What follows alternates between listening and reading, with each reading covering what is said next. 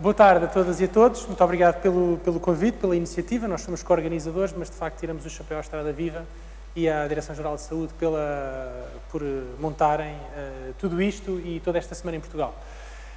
O, a missão do plano de acessibilidade pedonal e da, e da, nossa equipa, estamos cá hoje alguns, a Manuela, a Fernanda, o Pedro Nava, a Rita e, obviamente, o Sr. Vereador. Bem, a nossa missão é garantir o conforto, a funcionalidade e segurança na rede pedonal, sendo que a rede pedonal de Lisboa é composta por passeios e passagens de peões e paragens de autocarro. É pena, é verdade, que ao longo de décadas tenha sido tomada a decisão de empurrar os peões para os passeios, mas, enfim, esta é a rede que temos que trabalhar, sobre a qual, obviamente, existem também obrigações legais que a Câmara tem de cumprir e fazer cumprir. A nossa postura é que, e é a postura da Câmara Municipal de Lisboa, é essa a vontade política da Câmara, é que um, os peões tenham direito a uma rede, a uma infraestrutura de circulação tão segura, tão funcional e tão confortável como os restantes modos de transporte. Não faria sentido que a pista do aeroporto de Lisboa fosse encurtada porque dava jeito de fazer uns prédios lá na ponta, não faria sentido poupar nos rebites que prendem os carris da linha férrea Lisboa-Porto, porque para se poupar dinheiro, ninguém o aceita e também não se pode aceitar de todo uh, os problemas de segurança da rede pedonal. Obviamente que eles são muitos e que o trabalho que temos pela frente é de décadas. Mais importante é ver a vontade política que existe e que ela se mantenha. Quando começámos a trabalhar a questão da segurança, uh, muitos dos técnicos uh, com quem na altura falámos, havia, notámos muito esta tendência para a culpabilização da vítima. Ah, os peões são atropelados porque atravessam fora da passadeira. Os peões são atropelados porque atravessam com o vermelho para os peões. E por aí fora, e por aí fora, e por aí fora. Ou as pessoas fazem, andam em excesso de velocidade por falta de civismo. O civismo tem as costas muito largas. E então o que fizemos foi, com o precioso apoio da Polícia de Segurança Pública, da Divisão de Trânsito, construímos uma grande base de dados, georreferenciada, para verificar onde é que estavam a ocorrer os atropelamentos. E desde cedo se percebeu que os atropelamentos não se distribuíam aleatoriamente pela cidade. Se fosse um problema de civismo, bem, não havia ali manchas mais vermelhas. Era igual em todo o lado. A não ser que queiramos que os malucos e os criminosos andam só naquelas zonas da cidade, não é? Uh, portanto, havia, de facto, um problema estrutural. Uma análise dos dados mais fina também permitiu perceber que mais de 60% das vítimas de atropelamento foram colhidas sobre a passagem de peões ou na sua envolvente imediata. O que quer dizer, por um lado, que as passagens de peões e a sua envolvente imediata são o alvo prioritário da Câmara, temos de começar por algum lado, mas também quer dizer que, eh, a não ser que nós acreditemos todos os condutores de Lisboa são uns facínoras, que andam de propósito a matar pessoas, uh, temos que aceitar que há um problema estrutural na envolvente das passagens de peões. É vital uh, reduzir as velocidades e aumentar a concentração e a atenção dos condutores. Não fomos nós que chegámos a essa conclusão, está em vasta literatura científica, mas à procura de algum conceito operacional para podermos trabalhar, encontramos o conceito de affordance que vem da psicologia ambiental um, e que basicamente a affordance é aquilo que nós achamos que dá para fazer com um objeto ou com um ambiente. Tudo aquilo que dá para fazer. É uma propriedade que não está na pessoa, não está no objeto nem no ambiente, está na relação entre ambas. Um exemplo prático. Imagine uma cadeira. O que é que nós, aqui presentes nesta sala, entre adultos, numa ocasião de cerimónia, o que é que nós achamos que dá para fazer com esta cadeira? Bem, dá para sentar. Eventualmente dá para pôr um casaco nas costas da cadeira, eventualmente dá para pendurar uma mala e pouco mais. A affordance destas cadeiras, neste contexto, para estas pessoas, é esta. Agora imaginem que tínhamos aqui uma criança de 5 anos que tinha mais do que fazer do que estar a assistir a esta conferência, que se queria distrair e que estava numa das cadeiras lá do fundo. Estaria provavelmente com os pés em cima da cadeira, a saltar da cadeira para baixo, a passar por baixo da cadeira, etc, etc, etc. Para essa criança, a affordance era completamente diferente. E se algum de nós estivesse numa jaula de leões, provavelmente ainda usava, víamos mais um uso possível para a nossa cadeira. Este é um conceito essencial para compreendermos a calmia de tráfego. Por exemplo, qual é a affordance desta via? A quanto é que o representante da Direção-Geral de Saúde andaria nesta via? Claramente a cumprir as regras de segurança. Claramente, vá. Mas vamos agora de conta que, não, que isto não está a ser gravado e que não há aqui autoridades. A quanto é que andavam? Ana Alves de Souza. 120 não passa. 120 não passava, de certeza, mesmo sabendo que não há radares nem sinais de trânsito. Mais alguém? Vá, façam de conta que não está aqui ninguém fardado. É, não é? Quanto é que dão os carros, não é? Alguns de nós, não vou dizer quem, certamente daríamos o que o carro pudesse dar. Não é? Bem, portanto, a affordance desta via está nos 50 km hora? Está nos 100? Está nos 120? Ok. Obviamente faria toda a diferença, pelo menos para si, se nós fizéssemos aqui um sinal de trânsito, não é? Isso, já toda a gente ia cumprir a velocidade, certo? Não. Então, mas está ali um sinal de trânsito, onde é que está o vosso civismo? Nosso civismo aqui? Ninguém cumpre a lei? Ok. E então, por falar em bom senso, em bom senso, portanto, isto aqui provavelmente andávamos a mais de 50, não é? Mesmo que estivesse lá o sinal, mesmo que não houvessem radares nem que houvesse, e que não houvesse polícia à vista. E aqui, a quanto é que andávamos? A 50 também? Também 50? Também 50? A quanto o carro desce? A affordance da via é diferente. Instintivamente olhamos para isto e percebemos que a velocidade tem que ser menor. Não depende do civismo, não depende da sinalização rodoviária, não depende da presença da polícia. É um bocado como tem que se passar na rua, não é? Porque não podemos ter um polícia a cada esquina. Aqui, talvez 10, 20, pode haver alguém a sair de trás da esquina, e aqui, talvez nem 10, e aqui, talvez nem 5, não é? Bem, isto é a affordance do ambiente rodoviário. É aquilo que nós vemos instintivamente que podemos ou não fazer neste ambiente. E, portanto, o essencial para a Câmara é transformar o ambiente. Porquê que, porquê que a sinalização rodoviária não chega? Isto tem a ver com a maneira como o nosso cérebro trabalha. Quando nós vamos a conduzir e vemos um sinal de trânsito, como é que o nosso cérebro processa?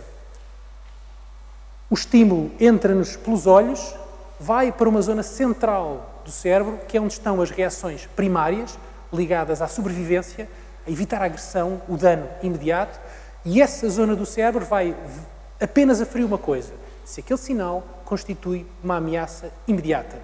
Se não é assim, o estímulo vai para o córtex pré-frontal, onde nós tomamos todas as decisões relativas à justiça, aos direitos, ao civismo, se está alguém a ver, se levamos o chefe no carro, uh, como é que nós somos do ponto de vista da nossa cultura, que hábito é que temos, etc.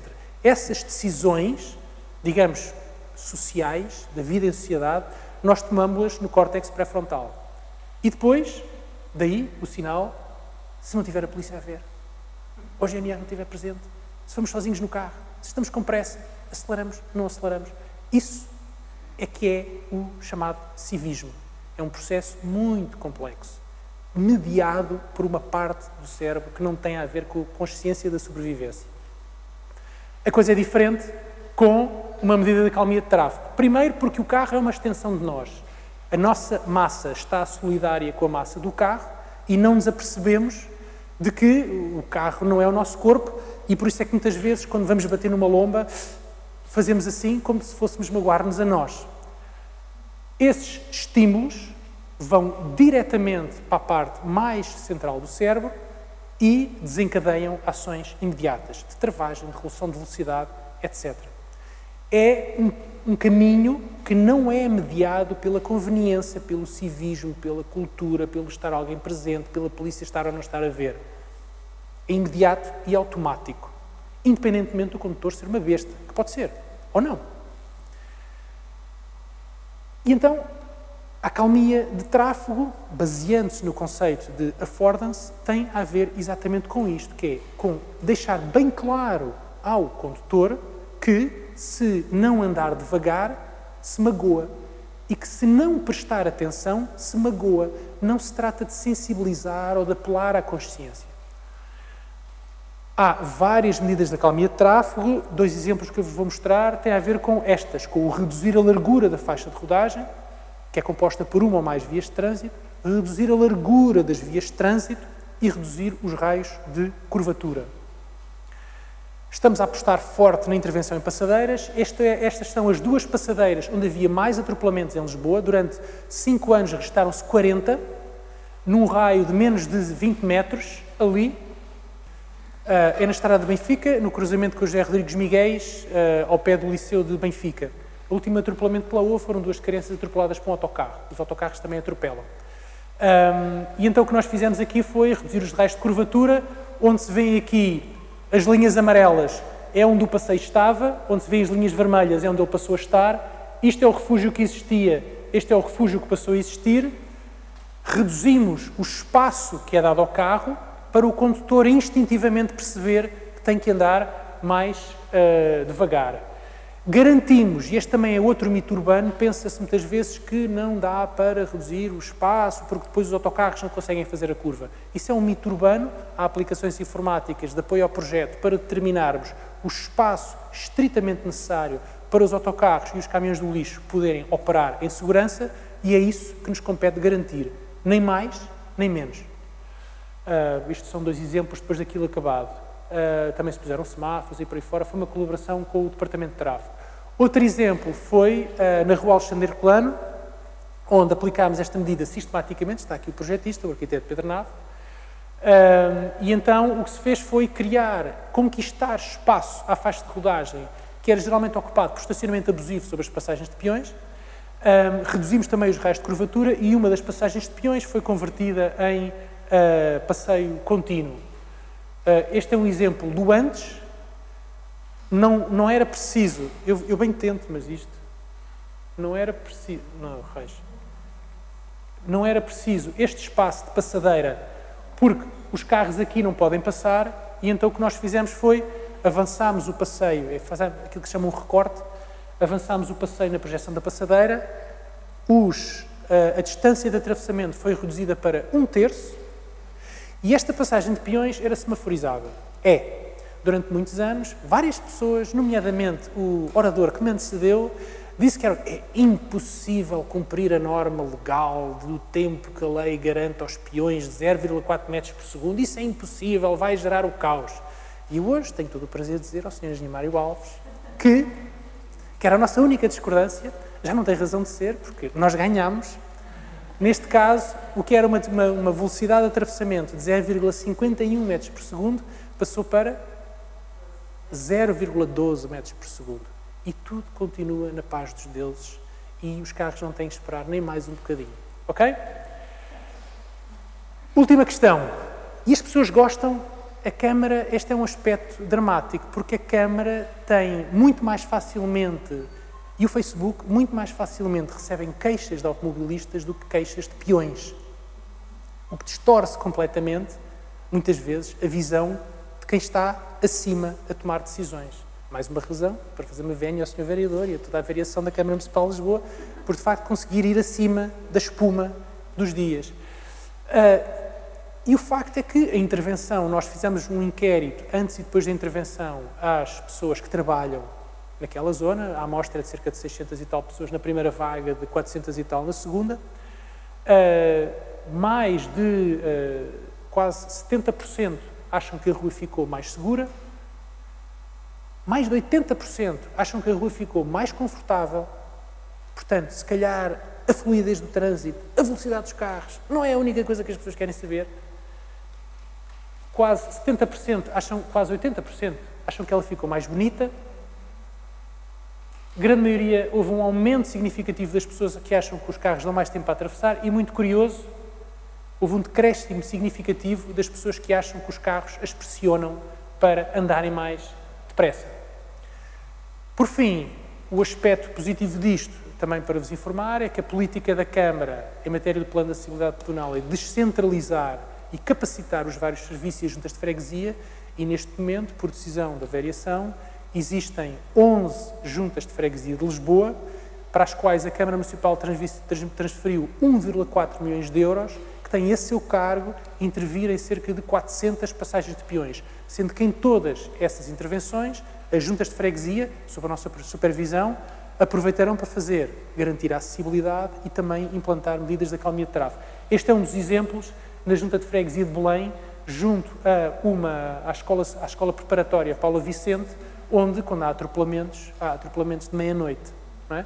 E, portanto, aquilo tem refúgio em baixo, um refúgio em cima, redução de raios de curvatura, etc, etc. The works, como diria alguém. Muito obrigado. Se porventura não nos deram o vosso contacto, antes de saírem, por favor, deixem o e-mail para nós podermos enviar spam e convites para mais coisas, está bem? Muito obrigado.